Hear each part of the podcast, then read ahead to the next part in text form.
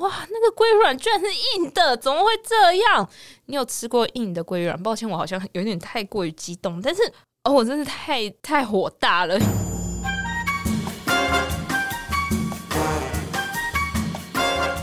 美食界的真相就在这里，准备好与我们一起品味、探索并挖掘所有关于美食、餐厅和海鲜的秘辛吗？请听《瞎聊厨房》。大家好，我是夏夏公主。今天这一集很特别呢，只有我一个人来录音啦。为什么呢？因为实不相瞒，大概一个月前我去欧洲旅游了一个月。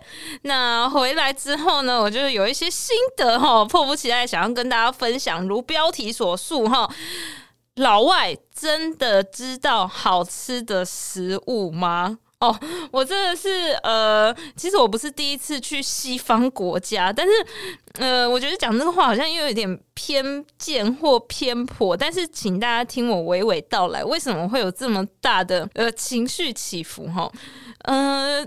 我们在欧洲旅游的过程中啊，其实其实我觉得大部分的时间，我们我们跟那个欧洲食物都是相安无事的。但是有有一件事情压垮我最后一根稻草，导致我在我的这个 IG 现实动态里面发了这个贴文哈，然后就有很多人就说，呃，到底发生什么事？为什么这么的激动？我们有一天晚上呢，就是在这个呃巴黎订了一个秀。到当天我才知道哦，原来我们订的秀是一个脱衣舞秀。好，那没有关系，好像呃巴黎蛮流行这样的就是秀，而且其实嗯、它其实是一种文化的展现。那这个秀呢，其实嗯、我印象中并没有太便宜，大概落在三。一百七十欧哦，对对对，我我记得了，就是大概一百七十欧。那这个秀的期间呢，我们是八点要到，但是我们十一点才离开，然后中间包含了一个晚餐哈，所以它这个流程大概会是这样：就是你入座之后呢，他会呃给你一个菜单，那那个菜单呢，其实包含三道菜，就是前菜。主餐跟甜点就是一个小 set，那它有两个等级，那每个等级呢，呃，又有大概一两道是可以选择的。就譬如说前菜，它有呃两道前菜可以让你选，那主餐也是，甜点也是这样。好，所以我们一百七十欧。呃，其实是吃比较基本的等级哈，我们没有没有点那个最贵等级。那因为我觉得，嗯、欧洲的食物对于亚洲人来说，其实再怎么好吃，可能也是一般般。所以我们就是想说，哎，我们只是去享受这个秀，然后顺便可以吃个饭，那一件事情解决就是所有事情，包含晚餐哈，所以我们就去了。点完这个餐的时候呢，隔没多久他就送餐来了。我我记得这一个餐叫做鲑鱼慕斯。那它其实送来的样子呢，它就是一个很大的双层玻璃杯，大概可以装个大概六百毫升的水吧，其实蛮大的。那这个玻璃杯里面呢，它里面有几个层次，其实蛮漂亮的。呃，最底层是一个白色的慕斯，然后中间有个绿色的慕斯，再加上那个白色的慕斯，那。最上面呢，这个 topping 的部分会有一些这个鲑鱼卵做点缀。那其实整体上面看起来还蛮好吃的。那我也是蛮期待，所以它就是给你一个汤匙，就是从上到下可以一个汤匙这样整个挖起来，这样从侧面看到那个慕斯的渐层之外，它其实中间还有一些熏鲑鱼这样。嗯，挖起来之后，我吃了一口，我就想说。我靠，这个老外真的知道什么是好吃的东西吗？什么是好吃的食物吗？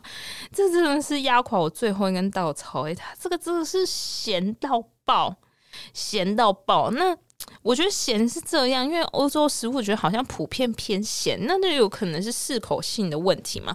可是除了咸之外，我真的不知道这。这个东西到底有什么层次？诶，因为那些就是慕斯，虽然它有不一样颜色，可是它就是一样的口感。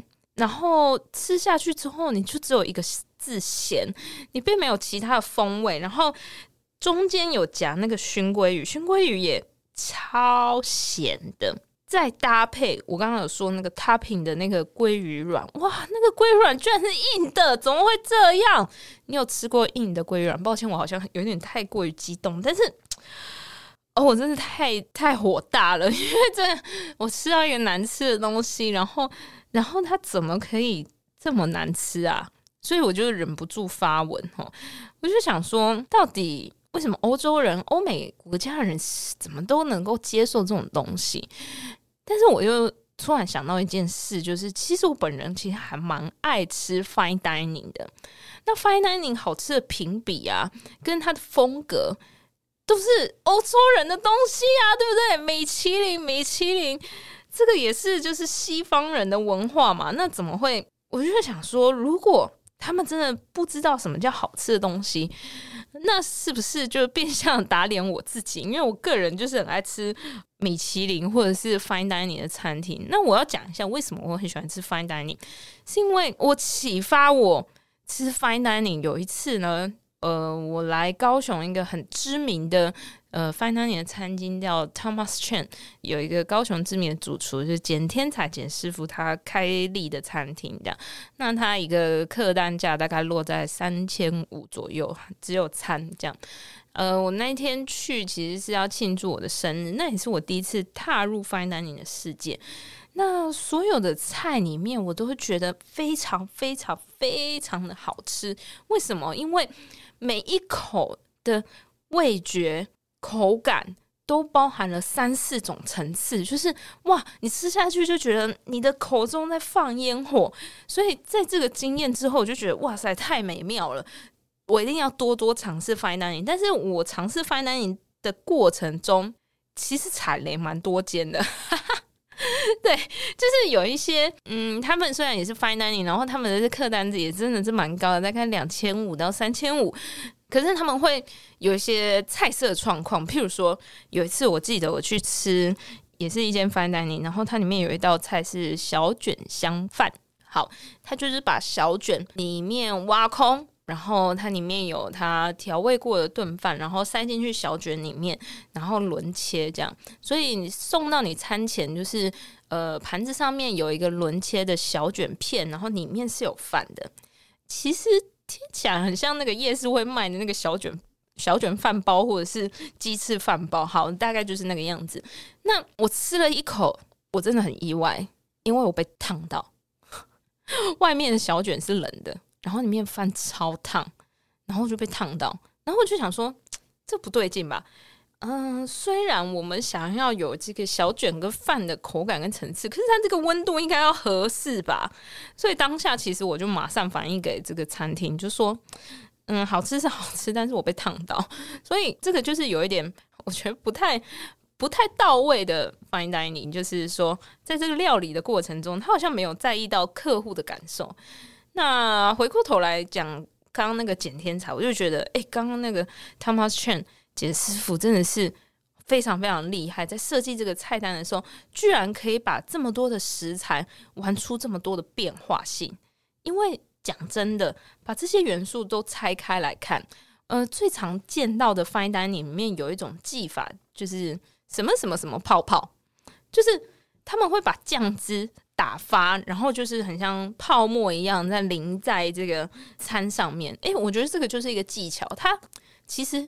你没有打发，或者是你没有什么用氮气填充，然后把它把它变固化什么的，它其实就是一般酱汁。但是有些主厨他就可以在这个很基本的食材上面玩出一些新的花样、新的堆叠跟新的高度。诶，这个就是我很喜欢 fine dining 的原因。反之呢，如果它就是一个食材，我觉得好像没有那么喜欢，像是铁板烧跟日本料理。我觉得好吃的铁板烧。跟日本料理，还有贵的铁板烧跟日本料理，其实就是落在它的食材的价值。如果它的食材本身就是选择很高级的，就譬如说，呃，什么样的鱼，或者是干贝，或者是海胆，好，或者是呃和牛，哦，那它吃起来一定会有那个高级食材的口感啊、美味程度啊，可是好像主厨对于这些菜并没有特别太多的料理，这是我自己想法啦，也有可能是我目前还没有吃到我真的觉得很惊艳的那个铁板烧或者日本料理，欢迎大家推荐给我哈。所以这个是我的想法。嗯，回过头来我就在思考，其实啊，我这次去欧洲。我觉得有一件事情让我蛮意外的，因为我呃第一次去西方国家，我其实去纽西兰，然后那个时候我去纽西兰大概三个礼拜，我三个礼拜真的是非常非常非常的想要喝热汤，哈哈，为什么这件事对我来说很冲击？因为我个人是一个猫舌头，所以我超级讨厌喝汤。如果我喝汤，应该就是我生病的那种状况。可是去纽西兰，如果我可能我挂掉吧，我就想说，呃。我一定要喝热汤。然后去年去欧洲的时候呢，我也发现一样的情形哈，就是到了那个地方，你就情不自禁想要喝热汤。但是欧洲其实没有这种东西，就是像我们贡丸汤啊，或者是呃阳春面那种清汤，然后或者是拉面的汤，其实都是都很少见，除非你要特别去找拉面店，你才有机会喝到。所以去年我去欧洲，大概也是两个礼拜的时间。嗯，我我几乎每到一个国家，我就来找那个国家的亚洲菜。就譬如说，我到了西班牙，我到了巴塞隆纳，好像第二天吧，我们就找了一一个麻辣火锅店，就去吃了麻辣锅。然后到了巴黎的第一餐，找了一个四川川菜店，就是吃了水煮鱼，就是。好像到了欧洲国家，你就忽然那个亚洲味的情况变得很严重。可是今年我去欧洲，我去了大概一个月时间，我去了意大利、西班牙跟法国。那第一个地方我去了，我我在意大利待了大概快要十天，这十天我几乎都没有亚洲味。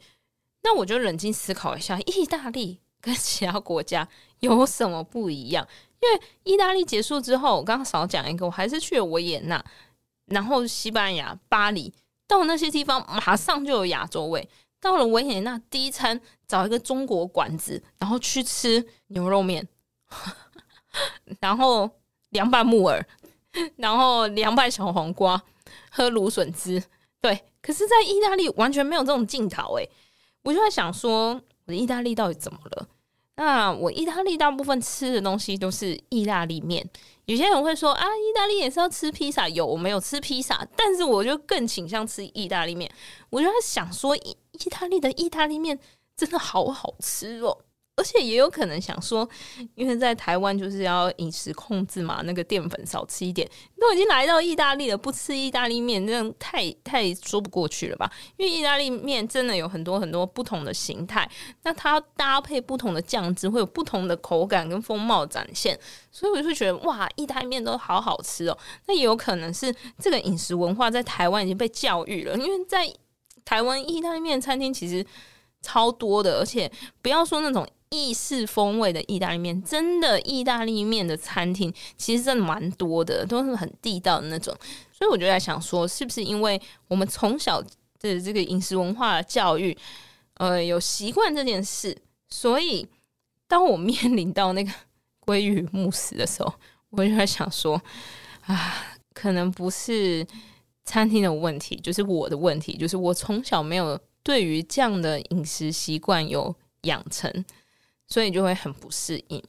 后来我就划了那个呃一些短影音啊，包含一些国外的 YouTuber 在台湾发展 YouTube，但是他外国人，然后都会有一个议题，大家就很喜欢讨论，就是呃两国之间的饮食文化。那就发现，哎，其实这些影片里面呈现的外国人都非常非常喜欢呃亚洲的食物。我们不要讲亚洲啊，甚至是喜欢台湾的食物。那是不是真的？对于欧美跟亚洲比较起来，亚洲菜真的是好吃非常多。可能在调味，然后在料理烹煮的方式，在呃各方面都是非常非常呃胜过于 欧洲饮食文化的表现。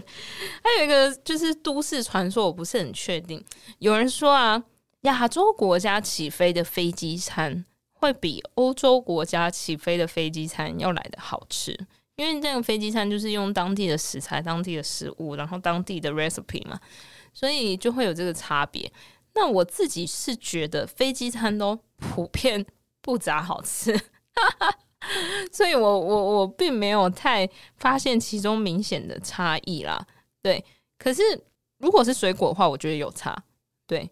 亚洲国家出发的水果是真的比较好吃，但是其他东西我觉得嗯还好，对啊，所以不知道大家会不会有这个状况，就是说真的到欧洲国家就是普遍变瘦，但是我觉得呃西方国家有一个东西比亚洲国家要强很多，我认为是甜点。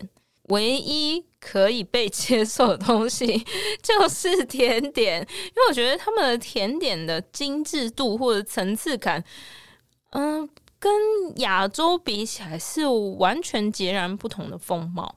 对，譬如说我们第一次到了巴黎，然后就看到那个橱窗里面的甜点，就哇塞，每一个都看起来非常非常的优雅，然后每一个都像珠宝一样，然后每一个都觉得。啊！你忍不住要点他，他每天都在跟就是所有的客户挥手说点我点我点我点我。然后我们去不管哪一间咖啡厅，他们都叫可费嘛。咖啡厅的甜点都是那些甜点都是一直在跟大家招手。然后街边呢、啊，像我们去。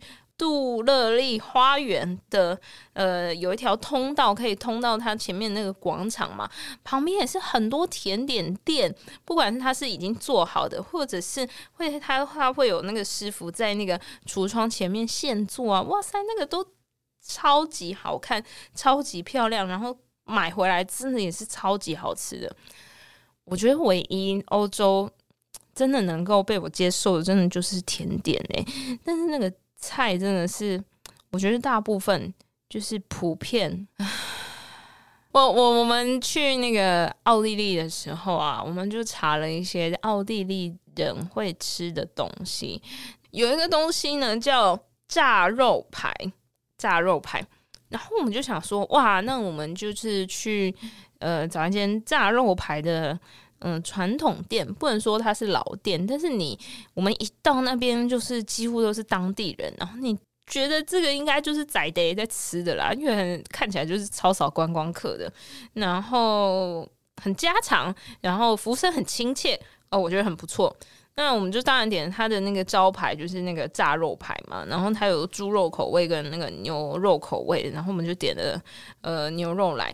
然后来了之后呢，它其实看起来就像很薄的鸡排，嗯，就是很薄的鸡排。然后它的那个炸的那个面衣啊，也不是像呃鸡排那种脆脆的壳，它是比较像是面包粉，不是面包粗糠哦，就是面包粉过三关完的面包粉下去，呃，可能平底锅半煎炸，然后起来变成了一个炸牛排。那切下去的时候，你就会发现，哎、那个面衣跟肉排其实是分开的哦，就是你可以想象，它就是薄薄一层面衣，然后有点湿湿的，但是肉排跟它分开的。所以做这件事的用意到底是什么？就是你你你做这些炸物，不是就是应该外面的面衣跟这个本体，就是它把它合在一起，这个口感变很好啊？那。分开到底有什么意义呢？所以我就吃了一个令我觉得很困惑的食物。我想说，这个说到底不是就是个没有炸得很好的营养午餐吗？对，怎么怎么又会是一个当地人的食物呢？还是还是这些这些就是我不喜欢的东西，都是我我不小心发现的嘞？那好吧，我也不知道哎、就是我觉得这个经验就是大部分都不是太。理想，对，但是我觉得不能说大部分不是太理想。就是如果硬要我给他一个分数的话，欧洲普遍的食物，我觉得大概就落在五分，满分是十分的话，欧洲食物就是落在五分。那像是日本的食物，我认为可以，可能可以的给到八分、九分这样啊。亚洲的食物，像泰国菜呀、越南菜啊、新加坡菜、马来西亚菜，呃，台湾，然后韩国这些亚洲国家的食物，我认为都可以到。七八九分十分，但是欧洲十分就是五分。那我刚刚特别点名的这几道，我觉得就是大概三分，大概是这样程度上的差异。对。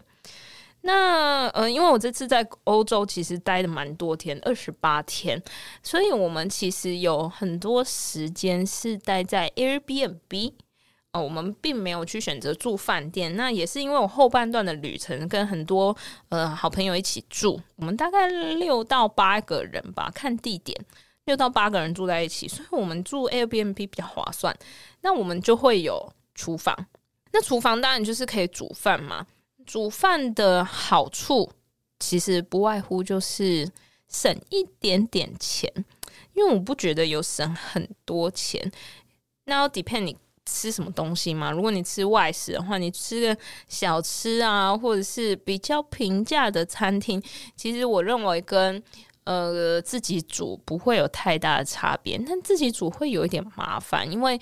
呃，厨房里面可能每一间 B N B 不太一样，它的调味料可能是不足的。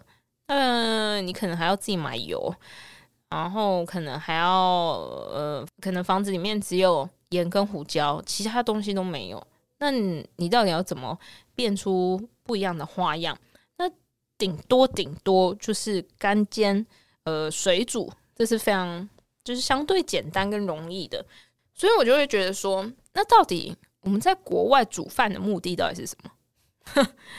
我们在国外不是就是要体验国外的生活吗？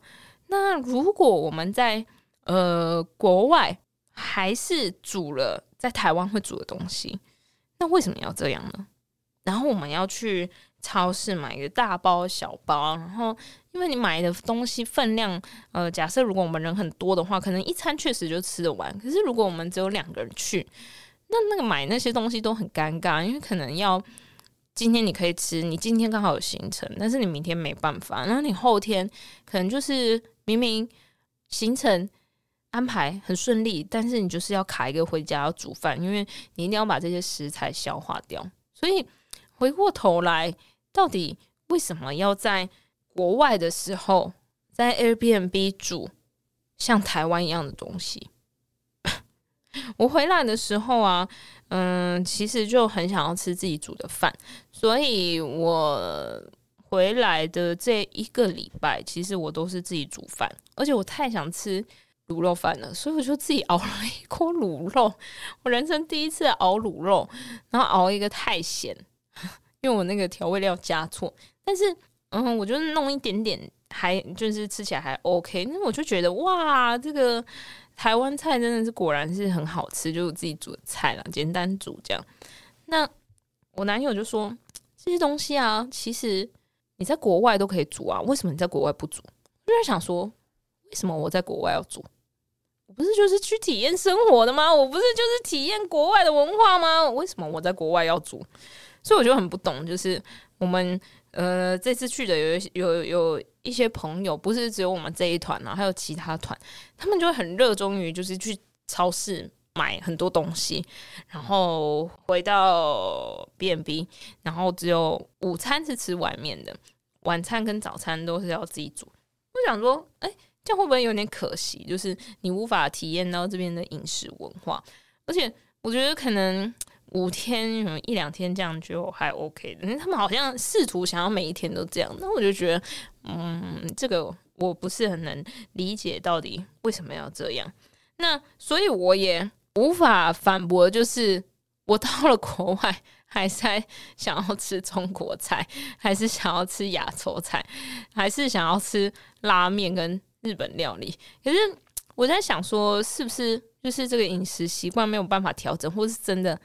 太冷了，就是我们刚好去的这些时候，就是都是呃秋冬。其实欧洲的秋天就跟台湾的冬天一样冷，对，所以亚洲菜才这么吸引人。这样，那我回来之后啊，就会有一些朋友问我说，过两个礼拜也要去意大利，那你在意大利有没有吃到什么好吃的东西？然后我就思考了一下，我就想说，有，有一间。在那个威尼斯的一个呃小的餐酒馆，它的那个意大利面还蛮好吃的。那它其实就是呃很浓的海鲜，然后番茄，然后下去熬成，把那个海鲜的鲜味熬出来。然后那个老实说啊，那个海鲜超级超级小的，小到我就觉得，我为什么要来这里吃海鲜？就是它那它里面有一些呃淡菜，但淡菜都是那个肉都是丢到一个不行诶、大概一个小拇指的指节，超小的。嗯，不是那个蛋菜本身小，其实是它煮得太老了。可是就可能因为它煮太老，所以那个精华就是。在那个酱汁里面，然后那个意大利面下去，哇塞，那个果腹那个酱汁，我觉得超级好吃的。对，那除此之外，我就很很困，我就完全答不出来，意大利到底有真的好吃到可以推荐给别人的东西，或者是真的一定要去吃的东西会是什么？我觉得有些东西就是像我刚刚说的，就是大概五六分吧，你就是你可吃可不吃，或者是这个可以找的替代性很高。然后我们到巴黎的时候，就是。呃，有好朋友问我啊，就是说，哎，那你想想，你去年来巴黎的时候，你有印象中有什么好吃的东西吗？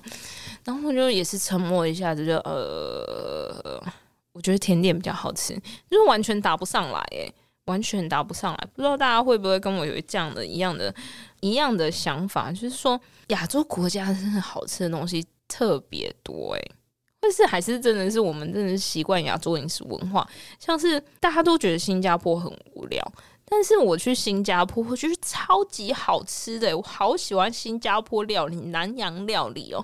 虽然他们有一些料理就是跟嗯马来西亚有点类似，但是像是马古德啊，然后就是沙爹啊，那我就觉得哇很赞呢。然后咖喱啊，就觉得那个风味啊，跟那个。肉啊，辛香料啊，层次啊，就觉得哇，怎么会有这种东西？然后我还记得我第一次去吃那个松发，虽然对，虽然是一个连锁店，然后我就点了那个松发的卤大肠，就发现哇，怎么那么入味，而且是入口即化？这个是连锁店，这样合理吗？万一我以后吃不到，我再也没有办法来新加坡的时候怎么办？但是好险松发有开到台北，那这个不是业配，但是就是说。新加坡真的好好吃哦，然后因为我记得我去新去完新加坡之后，我又飞去越南玩，就某某某一年的长假这样，然后去了越南就发现哇塞，越南的所有东西都超级好吃的，像我记得有一个真的是好吃到我愿意分享给大家，因为它是在我们住的地方附近的一个法国面包，它也没有什么名字，感觉就是一个。就像我们可能街边有一个挂包店，然后隐身在这个巷弄的街道里面，这样大概就是那种感觉。然后它就是一个小的、很小的骑楼下面的一个摊贩，他卖法国面包。那法国面包它外层就是很酥脆，但是里面很柔软。那里面夹什么？夹猪肝，然后它会搭配一些生菜，然后生的洋葱，然后淋上一点点美乃滋。那可能美乃滋应该有在调一些东西，因为会辣辣的。然后一口咬下去，就是你有那个外酥内嫩的法国面包，然后猪肝，然后还有那个辣味美乃滋跟那个青菜的 fresh，哇塞！鲑鱼慕斯贝到底是什么东西？到底是什么东西？就是对比这些，哦，Oh my god，好好吃哦！然后佛。越南的佛，你去越南每一间佛，它都有不同的风味，它那个汤头的底蕴都不一样。像是，呃，我记得我们有去吃一间蛮有名的佛的店哦，我吃了很多间，我几乎每一天在越南都吃佛，连锁店我也吃，然后在地老店我也吃。有一间好像叫黄记吧，还是什么的，然后我们就去了那个佛的店，然后。越南佛的店，它桌上都会有那个生的豆芽，然后有九层塔，呃，柠檬角，还有辣椒，你都可以自己再调味。它来的时候那个汤就很好喝，但是因为我喜欢喝酸一点跟辣一点，然后我就加了很多柠檬，就挤柠檬汁啊，然后辣椒啊，然后把那边加一加，调完之后就哇塞，好像清的酸辣汤哦。就是，但是就也很好吃。然后我男友喝了一口，就想说这个什么东西？为什么跟他原本叫的那个餐点完全不一样？这样，对，但是也好好吃哦。那对比泰国，我又更喜欢越南了，因为泰国有点，它所有餐里面都还要再加那个四小宝，你知道吗？四小宝就是它桌上都会有呃糖啊、鱼露啊、醋啊、辣椒水嘛，对，那些东西其实都还蛮重口味，你再加那些四小宝进去之后，就会太重口味。不过普遍来说，呃，泰国菜我也是蛮喜欢的，就是酸辣啊、炸物啊，呃，还有一些清爽的风味啊、生生食啊，这个我也蛮喜欢的。那日本就不用说嘛，大家我们可能习成日本，就是日本的人口味都跟我们很接近哈。诶，但是我们在日本还是有踩过雷。我以为想说去日本跟去台南一样，就是诶，所有吃的好吃的东西都是随便走进一间店都是会很好吃的。但是，我觉得这个话真的不能讲太满，可能还是有一层是不好吃的，然后还是会踩雷踩进去。我记得我们去吃一个连锁的回转寿司，然后坐下来吃，那个饭超级硬诶、超级冷又超级硬，就感觉放很久的感觉。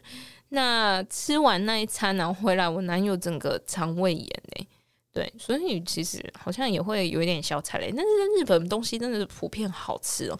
我二月去日本的时候，就是光是带我妈妈去那个连锁店哦，连锁店她就吃的很开心，就是呃，她因为很久大概二十年没有去日本，然后第一次去吃就是一兰拉面，然后连锁的那个牛舌饭。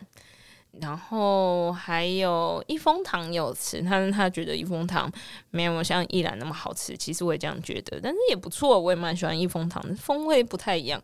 那还有去吃一个那个呃水果千层蛋糕，其实就算是连锁的也都很好吃诶。然后韩国，韩国其实我觉得韩国吃饭有点困难，怎么说？就是我自己去韩国两次，那我经验是。韩国真的对于一个人吃饭或两个人吃饭，我觉得不是很友善，因为他来的东西都很大一份，或者是你两个人就只能点一份，但是他一份分量很多，你就没有办法点其他东西，譬如说辣炒春鸡，诶，它就是很大一锅这样。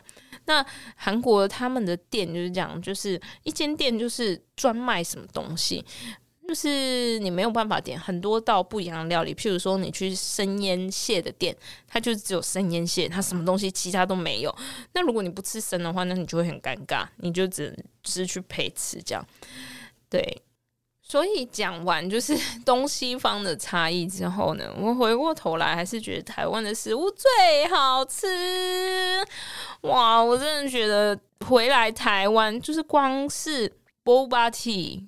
光是珍珠奶茶就是超级好吃的，这么多店家可以让大家选，然后每一间的珍珠啊奶茶风味不一样。跟大家说个小秘密，我回来每天都在锅煮奶茶，因为太想喝奶茶了。